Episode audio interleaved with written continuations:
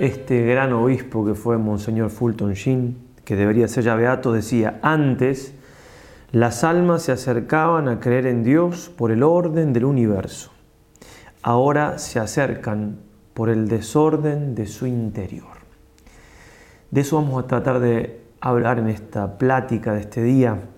Nos puede servir también para entender la importancia de este tema una anécdota que le pasó a uno de nuestros sacerdotes, rector hacía poco de un seminario, fue a Ucrania a una ordenación sacerdotal y tuvo la posibilidad de hablar unos minutos con Monseñor Sofrón de Merco, que había estado en campo de concentración, eh, sus dos eh, predecesores habían muerto, uno había sido envenenado en el hospital, estaba en el hospital por haber sobrevivido a un intento de, asesinato y el siguiente fue llamado a declarar y fue a, una habitación, no le pasó nada, no, le tomó ninguna declaración, volvió a su casa, se empezó a sentir mal, el otro día murió. Le habían hecho radiación nuclear sin que él lo notara. Bueno, el, el sucesor de ellos dos, confesor de la fe, un gran obispo, entonces nuestro rector del seminario le pregunta algún consejo para, para, lo que él llevaba adelante, para su misión de rector, etc. Y le, le preguntó, le dijo, padre, ¿habla ruso? No. ¿Ucraniano? No. ¿Alemán? No. ¿Latín? Bueno, sí, puede ser, le dice el sacerdote. Y le respondió, le dijo lo siguiente, pater, vita interior, vita interior, vita interior. Para los seminaristas el gran consejo era la vida interior. Y es un consejo para todos. Para todos necesitamos tener vida interior. Y no se puede tener vida interior sin examinarse, sin tener examen de conciencia. Nosotros en esta plática vamos a adelantarnos en el sentido de que si es la primera vez que haces ejercicios, otra vez te recomiendo, discúlpame, que hagas esta otra charla que aparece aquí, que es la segunda parte de las reglas de discernimiento para la primera semana. Pero si ya las conoces, entonces vamos a este tema que es importante para conocer más también los ejercicios y la espiritualidad cristiana católica en general. Pero comencemos, por supuesto, invocando a nuestra Madre del Cielo. Dios te salve María, llena eres de gracia, el Señor es contigo. Bendita tú eres entre todas las mujeres y bendito es el fruto de tu vientre Jesús. Santa María, Madre de Dios, ruega por nosotros pecadores, ahora y en la hora de nuestra muerte. Amén. San Ignacio de Loyola, ruega por nosotros.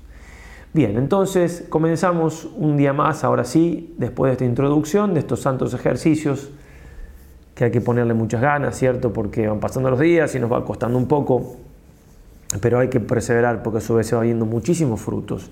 Y en la perseverancia está la diferencia de las almas santas de las que no llegan. De la mano del Señor, con la intercesión de María Santísima y de San Ignacio, sigamos adelante con nuestros ejercicios. Decíamos que vamos a hablar en esta plática del examen de conciencia. Puntualmente en esta plática no voy a hablar de San Ignacio, sino del examen de conciencia en general, eh, qué significa, cómo se ha ido dando la espiritualidad cristiana en general. Bien, eh, en la siguiente hablaremos, y uno puede decir, bueno, pero ¿por qué hablar tanto? Porque San Ignacio mismo nos va a recomendar, lo vamos a ver en la próxima plática al respecto, que una de las maneras concretas de perseverar en los propósitos de un ejercicio espiritual, es decir, todo esto que están haciendo todos estos días para que el mes que viene, cuando termine los ejercicios, no caiga en la nada, una de las maneras es el examen de conciencia. Por eso aunque si se quiere va a parecer que voy a darle demasiadas tintas al tema, una charla solamente hablando del examen, ni siquiera nombrando a San Ignacio. Y después otra, bueno, pero el tema es muy importante y es lo que quiero tratar de transmitir. Dios quiera la Virgen intercede de San Ignacio para que me resulte el cometido. Bien, en primer lugar vamos a, a definir o tratar de expresar lo más claro que nos salga ¿Qué es la conciencia? Porque se llama examen de conciencia. Bueno, ¿qué es la conciencia? La conciencia ha tenido muchas concepciones erróneas, sobre todo modernamente. Vamos primero a, lo que se ha dicho erróneamente. Calvino hablaba de una concepción de la conciencia supranaturalista, ¿no? como algo intermedio entre Dios y nosotros. Rousseau lo, tomaba más a la conciencia como algo sentimentalista, como una especie de sentimiento o distinto. Hay una concepción materialista, por la cual es un efecto del sistema nervioso, la conciencia, o la concepción evolucionista, la de Darwin, la coloca como efecto de la evolución animal ante el influjo de la sociedad y la presión de las costumbres sociales. O también, por último, la visión positivista de la conciencia que va a decir que va a depender de las leyes humanas, de las costumbres. Bien, vamos a, lo que es realmente la conciencia y en primer lugar a la definición más etimológica del término que nos ayuda a conocerla. Conciencia viene del latín cum ciencia, ¿sí? que es con ciencia, ciencia, conocimiento con, un conocimiento compartido, aplicado. Viene del término griego sineidesis o sinoida, que es lo mismo en definitiva, en griego que en latín es lo mismo, un conocimiento compartido o aplicado. Designa una realidad de conocimiento como de autopercepción o de conocimiento junto con otro, de hecho, en, algunos escritos latinos antiguos, conscious, el, que tenía el adjetivo aplicado a, una persona, podía ser el cómplice, conocía algo con otro. Y, va a terminar significando solamente ese autoconocimiento. ¿eh? O sea, una cosa es conocer algo, que se me presente, como ya hemos visto en las primeras pláticas, que yo, una cosa exterior que conozco, genero un concepto, y otra cosa es autoconocerme, ¿eh? conocerme a mí mismo. De algún modo eh, estoy haciendo la actividad más propia del ser humano cuanto que, en cuanto que no hay posibilidad de que un animal que no sea racional como nosotros, que tenemos, pueda conocerse, porque la capacidad de reflexión del alma, vamos a ver también hay una conciencia psicológica, pero solamente es posible para nosotros. Por eso es tan importante, porque si no, si no tenemos conciencia, valga la redundancia, de nuestra conciencia, vamos a vivir de una manera muy superficial. No olvidemos, no olvidemos, como ya citábamos en, pláticas de, hace dos años, esa frase que está el cardenal Sara de Bernanos, que dice que no entiende nada de la cultura moderna quien no se da cuenta que es un continuo ataque a la vida interior. Estamos rodeados de un ataque a que no tengamos vida interior. Uno lee escritos de, San Alberto Hurtado del siglo pasado, años 50, por ahí un poquito antes incluso, de, Hugo Guas, un gran escritor argentino, que lo, mismo, en la misma época, eh, escandalizados de las revistas y el cine y la vida interior que se pierde. ¿Qué pasaría ahora, verdad? ¿Qué dirían ahora? Bien, por eso más que nunca hay que tomar conciencia de nuestra conciencia. La conciencia psicológica es la, conciencia que tenemos de, la autopercepción de nuestros propios actos, de nuestro propio ser, lo que decíamos recién. Solamente somos nosotros capaces de eso.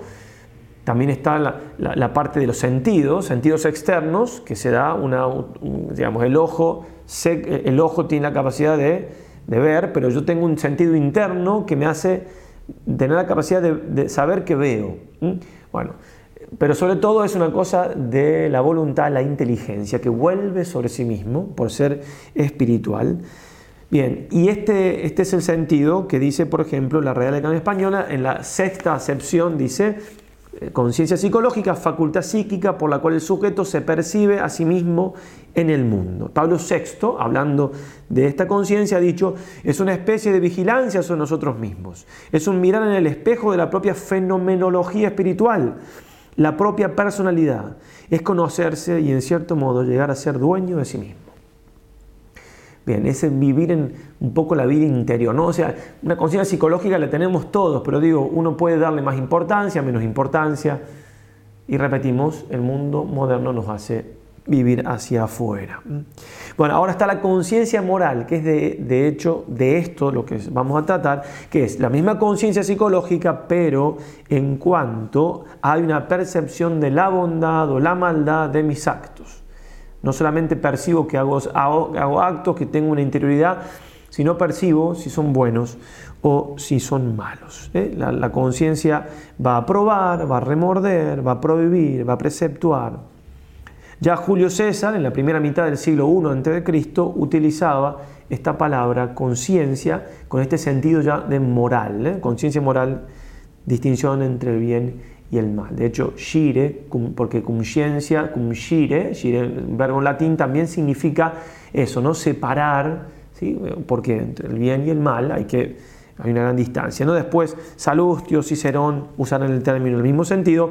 Y la primera acepción que trae el diccionario de la Real Academia Española es conocimiento del bien y del mal que permite a la persona enjuiciar moralmente la realidad y los actos, especialmente los propios.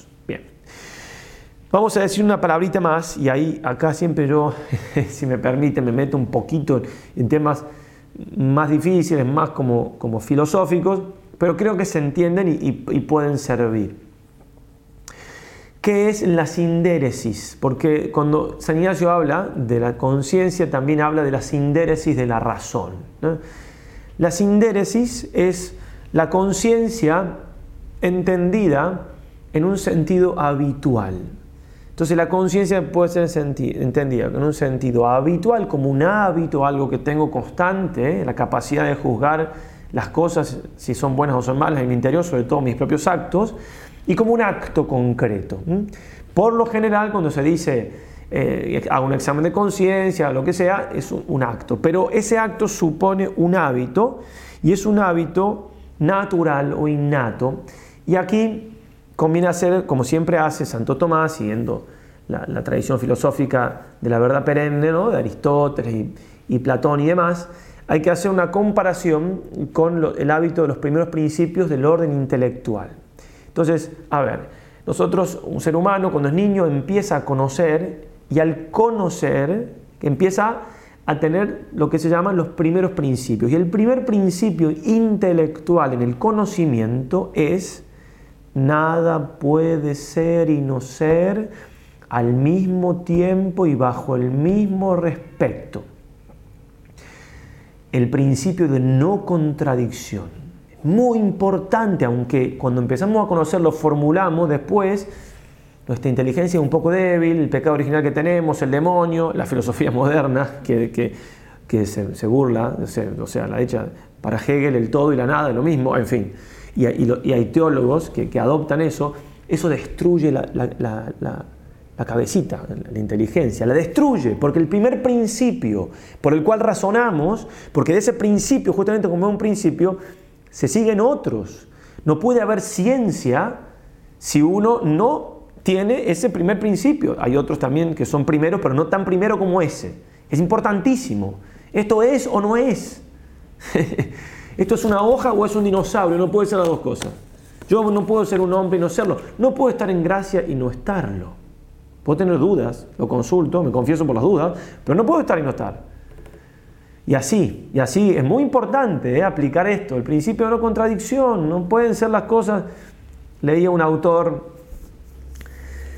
que, que estaba esto, ¿no? San Ignacio y lo unía con el yoga y que qué sé yo, que no sé cuánto, y bueno, en fin, el principio de no contradicción para él está superado. Y bueno, en realidad con esa persona se puede rezar por esa persona, la puede querer mucho, pero dialogar es muy complicado. Porque para dialogar con una persona así, ¿cómo para dialogar con alguien que no acepta que nada, que alguna cosa no puede ser y no ser al mismo tiempo bajo el mismo respeto? No se puede. Porque no se puede pensar con una persona así, ¿no? Bueno, en fin. Entonces, pero vamos, de acá, del principio de no contradicción, vamos a los principios morales, porque el principio de no contradicción es intelectual que nos puede servir para muchas cosas ¿eh? en nuestra vida. Ahora, vamos a, lo, a lo moral. También el niño, nosotros cuando empezamos a conocer, no solamente se da esto del principio de no contradicción en lo intelectual, sino que se da un principio paralelo, parecido en lo moral, que es, el, primer principio, hay que hacer el bien y evitar el mal. Es el primer principio que nuestra naturaleza, porque Dios la ha hecho así, al conocer, genera, ¿eh? hace un principio. Esa es la conciencia en definitiva en cuanto a hábito. Tengo un principio adentro mío que me, dice que tengo que hacer el bien y evitar el mal. Por eso, para los que no conocen las escrituras y demás, su conciencia es su ley, es una ley impuesta por Dios en la naturaleza en cuanto el hombre comienza a conocer. No me dice exactamente ese principio que tengo que hacer en cada momento, porque eso ya es la virtud de la prudencia, pero sí es un principio general, que hay otros principios también que son generales, no tanto como ese, análogo a lo que decíamos del principio de no contradicción. Entonces, la sindéresis de la razón es lo que está a la base, entonces mi, conciencia hace un juicio teniendo estos primeros principios de la moral presentes, ¿eh? que se generan solos, pero tengamos presente que es un principio, una regla, mi conciencia, la sindéresis de la razón, una regla subjetiva, primera regla subjetiva. Es decir, yo tengo que formar mi conciencia. Porque mi conciencia puede estar equivocada también. Si, yo, si no la formo, entonces, ¿y, por qué digo esto? Porque suele haber también muchos errores. Ah, yo obré en conciencia. Ah, sí, bueno, pero si mi conciencia está mal formada, me estoy equivocando y me estoy equivocando feo. Entonces, se dice que la conciencia regla de mi vida, pero una regla regulada. Porque es una regla que se remite a una regla superior, que es, Dios, en definitiva, la ley de Dios. Y por eso hay que formar la conciencia y yo no soy el último que decide, mi conciencia puede estar entonces equivocada. Y esto, una cosita más, esto de la conciencia y que me juzga y demás, es una de las maneras también de probar la existencia de Dios. ¿Por qué? Es manera no tan exacta como otra filosófica, pero válida, más, más subjetiva, más... O sea, yo tengo dentro mío algo que me juzga. De hecho, así lo vivimos, ¿no? ¿Cómo puedo tener yo algo dentro mío que me juzgue? Me dice, eso también está mal. Si es cierto que yo si no le hago caso a la conciencia la puedo hacer a un lado, cauterizar, sí, pero, pero me cuesta, gracias a Dios me cuesta. La conciencia está ahí, bueno, es algo que ha puesto Dios, es algo que ha puesto Dios en nosotros, ¿sí? que tengamos, por eso hay algo superior que me está juzgando, si no, ¿cómo puede ser? Bueno, terminamos esta parte más, si se quiere, filosófica y, demás, bueno, ¿qué es la conciencia? Entonces es un, es un acto de la inteligencia que con la base de los primeros principios de, la moral, que acabamos de decir, hacer el bien y evitar el mal, juzga, me juzga, o sea, juzga en base a eso que, me viene dado por naturaleza cuando comienzo a conocer, si yo hago bien las cosas o no hago bien las cosas.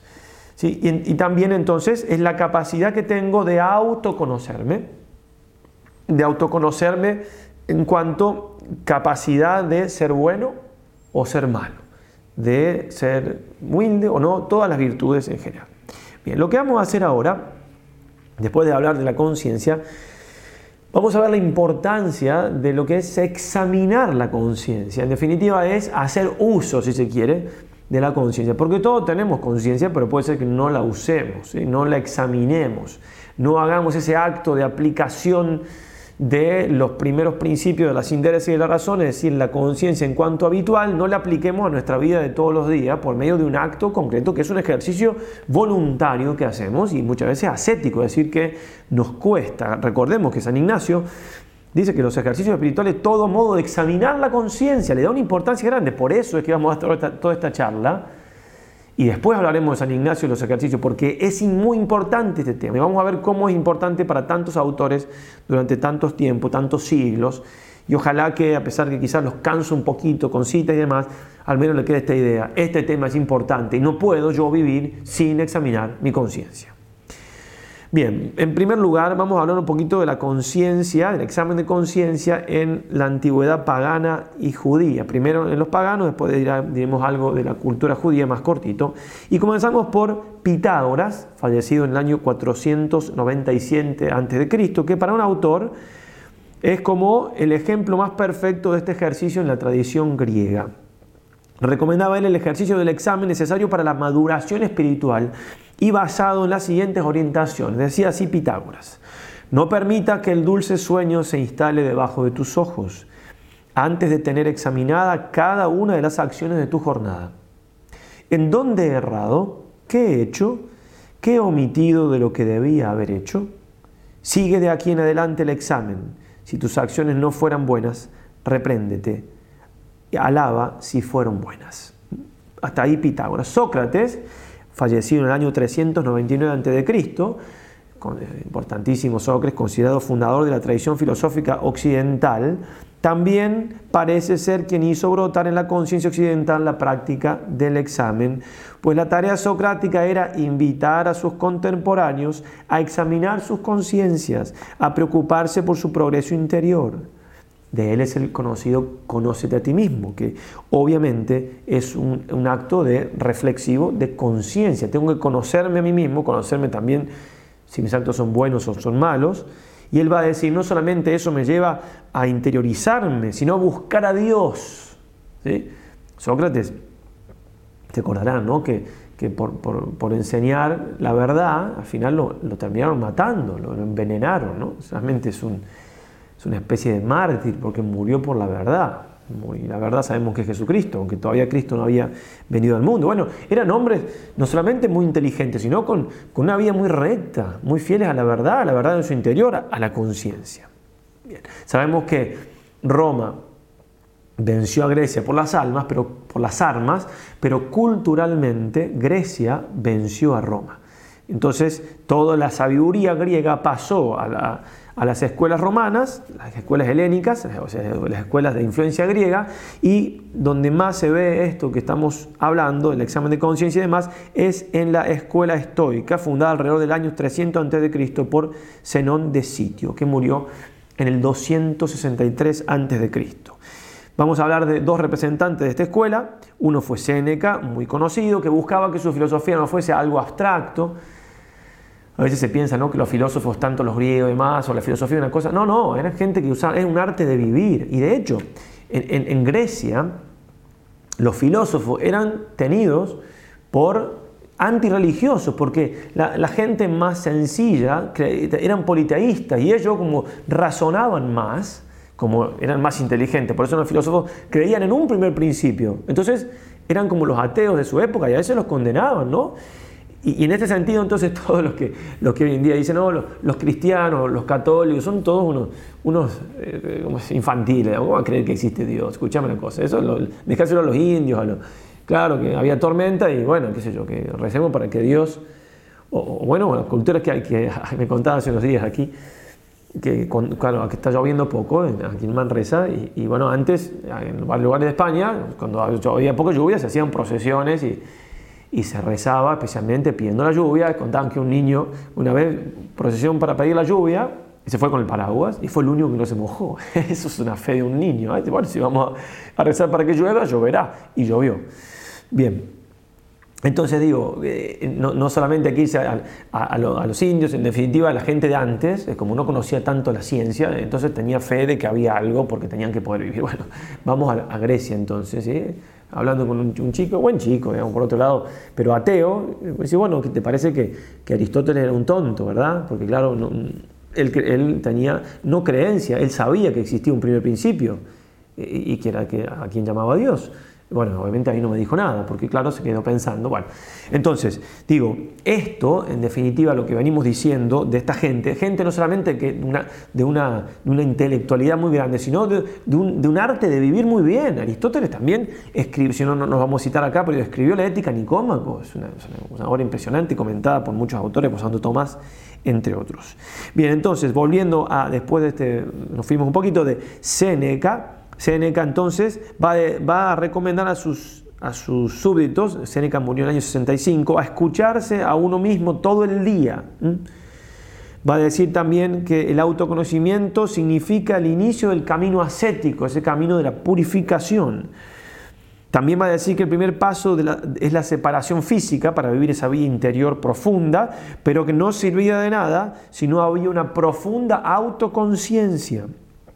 Decía que nos hacemos cada vez peores porque, comillas, nadie examina la propia vida.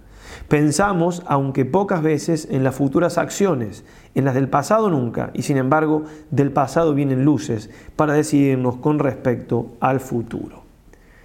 Epícteto, otro estoico de renombre, recomendaba la práctica del examen de conciencia. Afirma él, a cada cosa externa que se te ocurra, vuélvete a ti mismo y descubre entre las facultades que tienes cuáles puedes utilizar sobre ellas. En cuanto a la cultura judía, brevemente vamos a mencionar a Filón de Alejandría, fallecido en el año 45 después de Cristo, miembro de la aristocracia y considerado el pensador de la síntesis entre la observancia judía y la ascesis pagana. En una de sus conocidas alegorías afirma, ¿por qué haces indagaciones acerca del sol? Para saber cuál es su amplitud, si es mayor que la Tierra? ¿Por qué preocuparte por los rayos de la luna para saber si la luminosidad viene de otro lugar o si le es propia? ¿Por qué saltar así de la tierra hacia el cielo? No busques, oh amigo, conocer aquello que está por encima de ti, sino aquello que está cercano a ti. O mejor, busca incansablemente conocerte a ti mismo. ¿Cómo te vas a conocer? Vete a Arán, a la ciudad de las excavaciones. Examina las cuevas de los sentidos, lo dice de manera alegórica, ¿verdad? No te doy una orden mayor que aquella de mirar a tu propia alma, ¿sí? mirar a la propia alma, ¿eh? examinarse, hacer reflexión sobre los propios actos.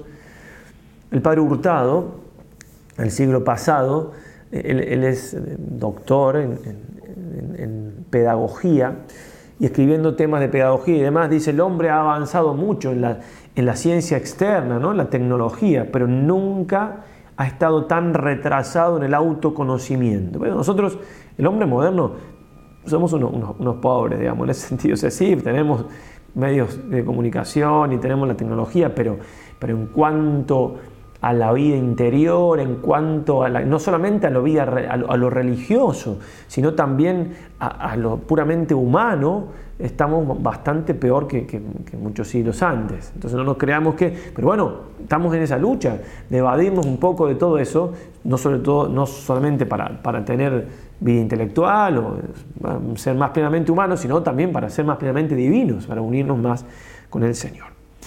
Vamos ahora a hablar del examen de conciencia en las Sagradas Escrituras, que no es poco importante para nosotros, trascendental. Primero comenzamos con el Antiguo Testamento, el Salmo 26, versículo del 2 al 6, decía, Examíname, Señor, ponme a prueba, pasa al crisol mi conciencia y mi corazón. O sea, si le pido a Dios que me examine, es que yo me examino, obviamente. Está tu amor delante de mis ojos y en tu verdad camino. No voy a sentarme con los falsos, no ando con hipócritas. Odio la asamblea de los malhechores y al lado de los impíos no me siento. Mis manos lavo la inocencia y ando en torno a tu altar, Señor. Todo esto habla de una vida interior profunda, de un contacto con Dios, de una conciencia pura, de un examen de conciencia. Salmo 138, 23. Escudriñame, oh Dios, y examina mi corazón, pruébame y examina mis pensamientos. Mira si hay en mi camino cosa viciosa y llévame por las sendas de la eternidad. Todo esto también nos habla de lo que vamos a, referir un poquito ahora y después en las próximas charlas que hablemos del tema, de que el examen de conciencia no es una actividad solamente personal, sino que también evoco la presencia de Dios. El examen de conciencia cristiano es oración algunos otros textos de, la Escritura, Salmo 142, 8. Dame a conocer, Señor, el camino por donde he de ir, porque a ti levanto mi alma. El libro de Daniel 10, 12. Desde el primer día en que diste tu corazón a entender y a humillarte en la presencia de tu Dios, fue oída tu oración. ¿eh? Que diste tu corazón a entender. ¿eh? Eso, de eso se trata. Corazón en sentido amplio, obviamente no está hablando de, nuestro corazón en cuanto a un órgano que late, ¿cierto? Es la, es la interioridad del hombre que se da a entender. Jeremías 12:3, tú Señor me conoces, tú me ves, tú penetras los sentimientos de mi corazón. Dios me conoce. Claro, si el salmista dice eso, repito, es que él también se conoce, también busca conocerse. Dice el Señor, el que obra la verdad va a la luz. Si yo no, quiero que Dios me mire que lo que hago y demás, no le voy a pedir que, me escudriñe o que me conozca, ni voy a hablar del tema. Dice también el, el, libro de los Proverbios, capítulo 16, versículo 18, el derrumbamiento viene precedido por un deterioro y este por un mal pensamiento. Lo que, lo que implica, porque como vamos a ver, también examinar la conciencia va, eh, va muy unido a todo el tema del discernimiento. Porque justamente se trata de que yo esté consciente de lo que pasa o no pasa por mi alma. Y en este sentido hay que ponerle ganas, hay que examinarse. Dice San Ignacio, ya lo vamos a decir mejor, pero San Ignacio cuando dice que uno tiene que hacer agre contra, la contra, la desolación, una de las maneras es examinarse mucho. Proverbios 24, 30, 31, pasé junto al campo del perezoso y junto a la viña del insensato, y todo eran cardos y ortigas, que habían cubierto su faz y su albarrada estaba destruida. Obviamente que tranquilamente puede estar hablando el sabio de, algo directamente físico, material, pero se aplica esto sobre todo a lo espiritual, con nuestra alma llena de todo lo que es contrario a Dios sin que nos importe mucho. Para eso viene a remediar el examen. Por eso dirá el libro de Siracia 32, 27, acuérdense, puede servir esta reglita, a mí me ha servido porque me costaba saber qué libro era cuál. ¿Sí? Uno dice Coelet, ¿cuál es? Eclesiastés. Eclesiastés, Coelet. ¿eh? Rima un poquito. Eclesiastés, Coelet. Entonces, Sirácida es eclesiástico, no rima, pero bueno, es lo que queda por descarte. Sirácida, entonces, el eclesiástico, se llama así porque es un libro que fue usado muchísimo en la iglesia, por eso eclesiástico. 32, 27. En todas tus acciones sigue el dictamen fiel de tu conciencia, pues eso es observar los mandamientos. ¿eh? Dictamen fiel de tu conciencia. Vamos ahora al Nuevo Testamento y a las palabras de nuestro Señor Jesucristo. Va a decir el Señor en general en su predicación, Jesús nuestro Señor, va a predicar hacia adentro, es decir, eh, toda la antigüedad, el pueblo judío, el Antiguo Testamento, revelación de Dios y todo, eh, de a poco Dios va interiorizando, haciendo que, el mundo interior sea importante, pero claro, eso llega a su cumbre y a su plenitud con nuestro Señor. Por eso va a decir, ninguna cosa externa que entre en el hombre puede mancharlo, lo que lo hace impuro es aquello que sale del hombre, Marcos 7, 15. Por eso se ha llamado a la moral del Señor, a su espiritualidad, la moral del corazón, por eso porque va más hacia adentro. De hecho, todo, si uno lee todo lo que dice el Señor, por ejemplo, si se quiere el corazón del Evangelio, que es el sermón de la montaña, Mateo 5, 6 y 7, bueno, todo habla de, la vida interior, todo habla de, esa parte que no, no, se queda en lo externo, Jesús. Lucas 11, 39 y 40. Hay de vosotros, fariseos, Purificáis por fuera la copa y el plato, mientras por dentro estáis llenos de rapiña y maldad. Insensatos, el que hizo el exterior, ¿no hizo también el interior? Y por eso Jesús, esto está en Lucas 11, 39, 40, en Lucas 8, 14, hablando de la semilla, va a decir, lo que cayó entre los abrojos son los que habían oído, pero a lo largo de su caminar son ahogados por las preocupaciones, las riquezas, los placeres y no llegan a la madurez. Preocupaciones, riqueza y demás, pero preocupaciones. Las cosas, porque bueno, riqueza uno puede decir, bueno, puede haber ahí, mm, me, doy cuenta quizás que puede haber algún desorden, em, los placeres, bueno, con más razón, pero las preocupaciones de la vida a veces no le damos tanta, tanta importancia. ¿no? Bueno, son preocupaciones, no se puede ir de otra manera. Las preocupaciones nos impiden tener una vida interior intensa, repensar las cosas. Es como que vivimos demasiado hacia lo, exterior y eso frena nuestro camino hacia Dios. Lucas 21:34 dice el Señor, guardaos de que no se hagan pesados vuestros corazones por el libertinaje, por la embriaguez y por las preocupaciones de la vida, y venga aquel día de improviso sobre vosotros. ¿eh? Preocupaciones de la vida, ¿no? Otra vez la misma idea. Entonces, ver, el examen de conciencia hace que uno deje un poco las cosas exteriores y se meta más adentro de uno, más buscando ahí la luz del Señor. un ejemplo, también quizás el más hermoso al respecto de esto, es la parábola del Hijo Pródigo que trae nuestro Señor en Lucas 15, 17. Después que había pecado, como estaba dando comer a los cerdos y no podía comer las algarrobas que le daban los cerdos, dice la Escritura, y entrando en sí mismo, dijo, ¿cuántos jornaleros de mi Padre tienen pan en abundancia? Etcétera. Entrando en sí mismo. Eso. Examinar la conciencia, lo que estamos haciendo en el retiro, en el ejercicio espiritual este. Todos los días hacemos esto cuando nos ejercitamos. Distintas traducciones de esto, entrando en sí mismo y volviendo en sí. Por fin recapacitó y se dijo, por fin comprendió lo tonto que había sido y pensó. Un día se puso a reflexionar y se dijo, al fin se puso a pensar. La vulgata dice, inse autem reversus dixit. Entonces, cuán importante es que nosotros seamos capaces de mirar hacia adentro. Repito, ¿no? De, que podamos tomar distancia de las cosas que nos, nos distraen y nos recontradistraen y nos super, archi, ultra, hiper distraen, etcétera. Y en silencio, silencio significa no ruido, no música, nada, poder meterme en mí mismo, sino para, para, para buscar un egoísmo, para mirarme el ombligo, eso hace el yoga, no, no, es para justamente conocer qué hay en mi interior. Y como vamos a ver, ahí está muchas veces la luz de Dios, no porque seamos una chispa divina nosotros, sino porque justamente, como decíamos, las sinderes y los primeros principios, es, el núcleo sagrado donde Dios nos habla. Eh, lo vamos a citar al final, al final un texto de Juan Pablo II al respecto. San Ambrosio, comentando esto del hijo pródigo, dice, muy oportunamente se dice que volvió en sí porque se había separado de sí. Vivimos hacia el exterior, perdemos nuestro núcleo más central. Y el que vuelve a Dios se vuelve a sí mismo también, como el que se separa de Jesucristo también se separa de sí. Hermoso para meditarlo. San Agustín va a decir, volvió en sí porque se separó de aquellas cosas que exteriormente agraden y seducen y volvió su atención a lo interior de su conciencia.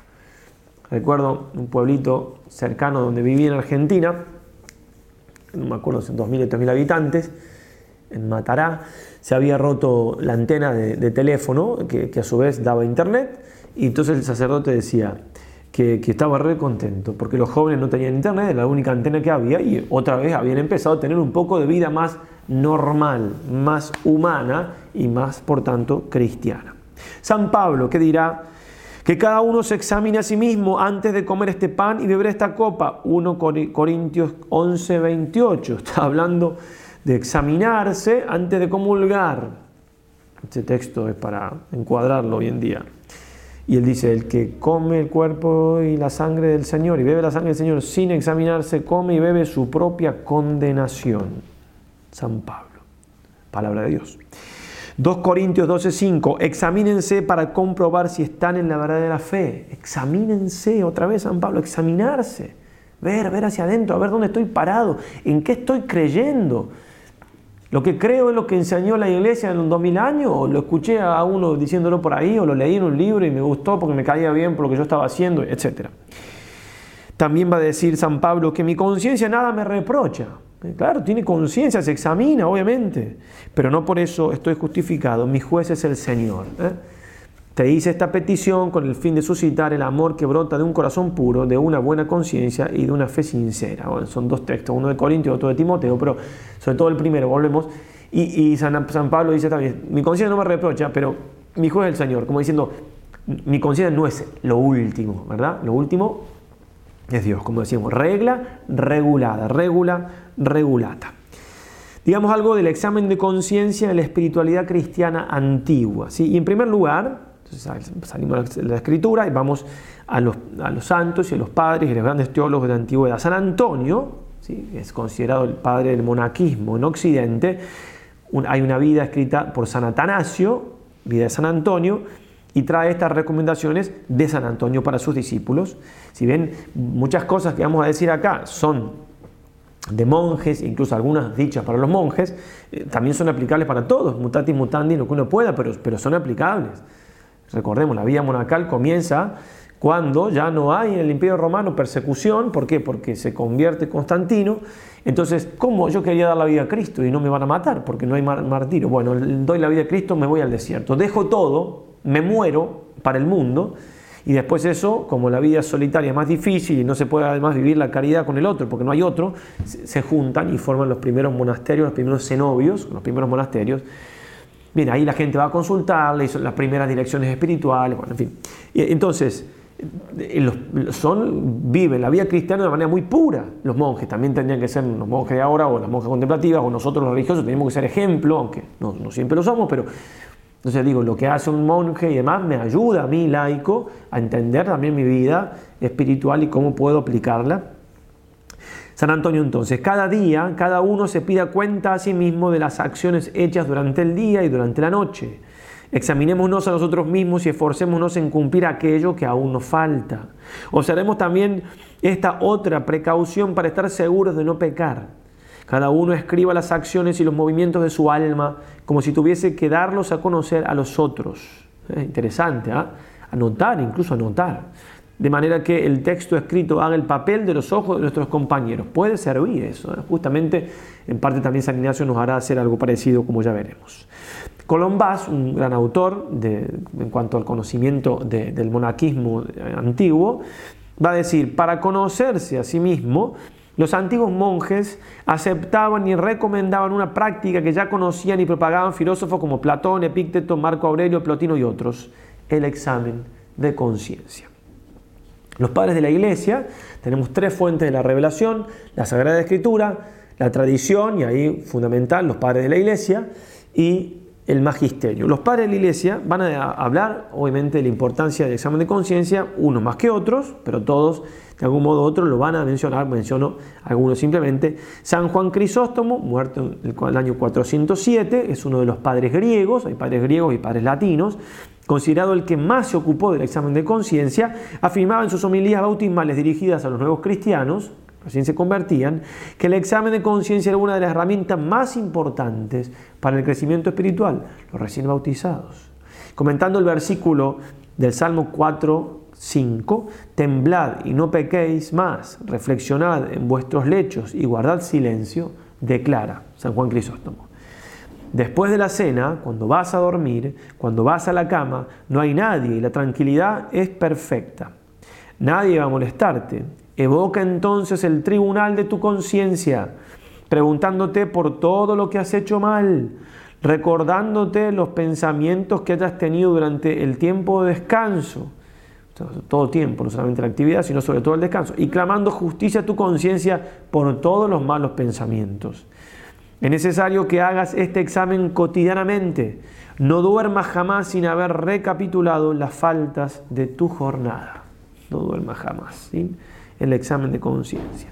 San Basilio, también otro padre griego, muerto en el año 379, decía, examina en ti mismo qué es lo que eres haz todo lo posible para conocerte. Y los padres latinos, citemos uno de los más conocidos, San Agustín, muerto en el año 430, para él todo hombre que buscaba la verdad tenía que poseer una conicio sui, conocimiento de sí mismo. Y decía, vuélvete a tu corazón, ¿hacia dónde caminaste tan lejos, sino a buscar en ti mismo tu pérdida? Vuélvete al Señor, Date prisa, vuelve rápidamente a tu corazón. ¿Para qué ir, afuera a, buscar que si no te conoces a ti mismo nada te sirve? ¿no? Vas afuera, en definitiva estás buscándote a ti mismo, conocerte a ti mismo. Tú que como exiliado vagaste tan lejos, no te conoces a, ti mismo y quieres conocer a quien te hizo. Qué interesante, ¿no? Qué profundo San Agustín. ¿Cómo, ¿Cómo, vas a conocer a Dios si no te conoces a ti? Y, en este sentido, como decía al principio lo de Fulton Sheen, digamos, el hombre hoy en día con más razón, por el lío que tiene dentro, el hombre moderno busca a Dios. Bueno, pero, pero, pero por lo interior va hacia Dios. Vuelve, vuelve a tu corazón, libérate de tu cuerpo. Vuelve a tu corazón, vas a ver entonces que fuiste hecho por Dios, porque en tu corazón está la imagen de Dios. En lo íntimo del hombre habita Cristo, lo íntimo de sí renueva el hombre la imagen de Dios y en esta imagen reconoce a su creador. Nada que ver esto con cualquier manera de entender holísticamente que somos una chispa divina. No, por favor, por favor, por favor. Es otra cosa, ¿sí? Vemos la imagen de Dios, porque claro, es volver a nuestro interior, lo que tenemos más profundo, nuestra alma, es lo más lo más divino que tenemos, en el sentido de que es lo superior que tenemos. Entre nuestro cuerpo y nuestra alma, lo superior es nuestra alma. Entonces es más fácil que yo descubra eh, a, Dios, lo que hay de Dios en mí, porque soy participación creada de Él, de su perfección, en mi alma, que en esta mano. Obviamente, ¿no? Bien. Es notable, como vemos a los grandes maestros de la espiritualidad, de la patrística relacionar el examen de conciencia con el corazón del hombre. Es decir, que no, es simplemente un, rememorar eh, como quien lleva una cuenta, sí, a ver, puede servirnos una cuenta, ya lo vamos a ver después, pero, pero sobre todo es una cosa de todo el hombre. ¿Dónde está mi corazón? ¿Por qué hice lo que hice? ¿A dónde me fui? Eh, en el corazón, no solamente en mis pies, eh, que es más importante todavía. Y va a decir también San Agustín, como buenos negociantes debemos saber lo que ganamos cada día. Eso es muy importante. Un negociante todos los días se fija si ganó, perdió, cuánto ganó, cuánto perdió. Mi padre es comerciante, era comerciante, que paz descanse, todos los días, ¿no? Es, era tema de conversación con mi mamá, cómo habían ido las ventas. Así vive un comerciante. Bien, no tiene nada de malo, siempre que eso no le quite lugar para otra cosa. Así tenemos que ser con nuestra alma. Así nos lo va a enseñar muy bien también San Ignacio. Muy conocidas son estas palabras de San Agustín. No ver in me, noverinte, ¿sí? que me conozca, Señor, y que te conozca. ¿eh? Como que repetía eso seguido. Bien, eso es lo que buscamos. Eso es lo que buscamos, conocernos y conocer a Dios. Y cada cosa me va, o sea, mi conocimiento me va a ayudar a conocer a Dios y conocer a Dios también me va a ayudar a mi propio conocimiento. Otro padre latino, San Juan Casiano, muerto en el 435, eh, perdón, considerado el puente que une la tradición monástica y egipcia y que, es oriental con el, con el monaquismo latino, además de ser, como dirá Colombás, el máximo doctor de la espiritualidad monástica occidental, San Juan Casiano, muy importante. Afirmaba algo que se muestra también muy en sintonía con lo que va a enseñar San Ignacio. San Ignacio obviamente da en el clavo muchas cosas y, obviamente que, resume, ya vamos a hablar de eso en detalle, pero también es, hijo de una tradición de todos estos siglos. Va a decir así, tenemos que poner nuestro mirar, Casiano, ¿eh? principalmente en aquellas pasiones o vicios que más nos dominan, resueltos a declararles la guerra, con toda la fuerza de nuestro espíritu. Contra esta pasión o vicio han de ser dirigidos todos nuestros dardos, como contra nuestro enemigo capital. Por muy altas que se alcen las murallas de una fortaleza y por muy firmes que sean las puertas cerradas que protegen a una ciudadela, será demolida si por traición se franquea una puerta al enemigo, aunque pequeña, por donde abrir brecha y asolarla. ¿Y qué diferencia hay, dirá el santo, en que el enemigo y la muerte irrumpan en el corazón de la ciudad y lo hagan por encima de las elevadas almenas o por las puertas abiertas de par en par, o por el secreto pasillo de una estrecha galería subterránea. O sea, como sea, donde uno no tiene control, en el mejor de los sentidos, del mundo interior por el examen y la reflexión, por ahí puede colarse el mal espíritu. Los santos, también dirán en otro lugar, Casiano, en su afán por la santidad, descubren en sí con rara sagacidad y condenan sin piedad cosas que nuestra mirada interior, entenebrecida, no puede ni siquiera sospechar. Bien, también Casiano va a hablar mucho y le da mucha importancia a la virtud de la discreción, que es decir, la virtud del discernimiento, la capacidad de discernimiento, para lo cual es muy importante también esto del examen de conciencia. Este discernimiento, dice este autor, gran autor, gran santo, de los pensamientos es indispensable. Los procedentes del demonio se asemejan muchas veces a los que proceden de Dios, como las monedas falsas son frecuentemente muy parecidas a las auténticas, tanto que para diferenciarlas es necesario examinarlas muy de cerca.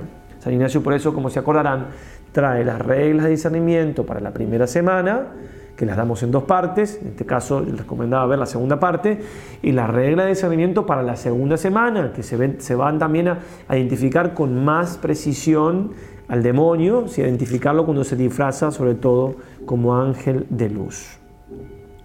Uno de los discípulos de, de Casiano fue otro gran maestro de espiritualidad, San León Magno, que también fue papa, muerto en el año 461. Y entre sus famosos sermones encontramos uno que muestra cómo para los padres los términos conciencia y volvemos a decir corazón caminaban juntos, el corazón en el sentido más amplio obviamente, y conciencia en el sentido no solamente si esto está bien, esto está mal, sino involucrando todo, todo el ser, todo el mundo interior. Y decía él, examínese a sí mismo cada uno de los fieles y busque discernir los más, los más íntimos sentimientos de su corazón si encuentra en su conciencia los frutos de la caridad, usa corazón y usa conciencia, no dude de que Dios está con él, pero esfuércese por ser cada vez más digno de tan gran huésped. Que no se vaya Dios de nuestra alma. Decimos algo más de la, eh, veníamos diciendo, ¿no? Entonces, lo último del examen de conciencia en la antigüedad cristiana. Antes habíamos hablado entonces del examen de conciencia en la Sagrada Escritura, antes del examen de conciencia antes de Cristo, ¿eh? en Grecia, Roma, algo de los judíos.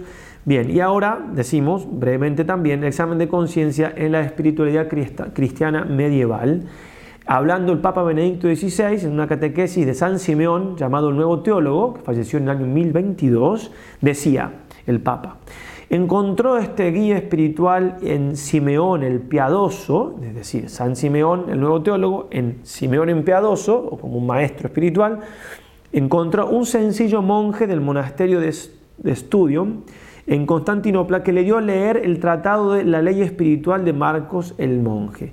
En este texto, Simeón, el nuevo teólogo, encontró una enseñanza que le impresionó mucho.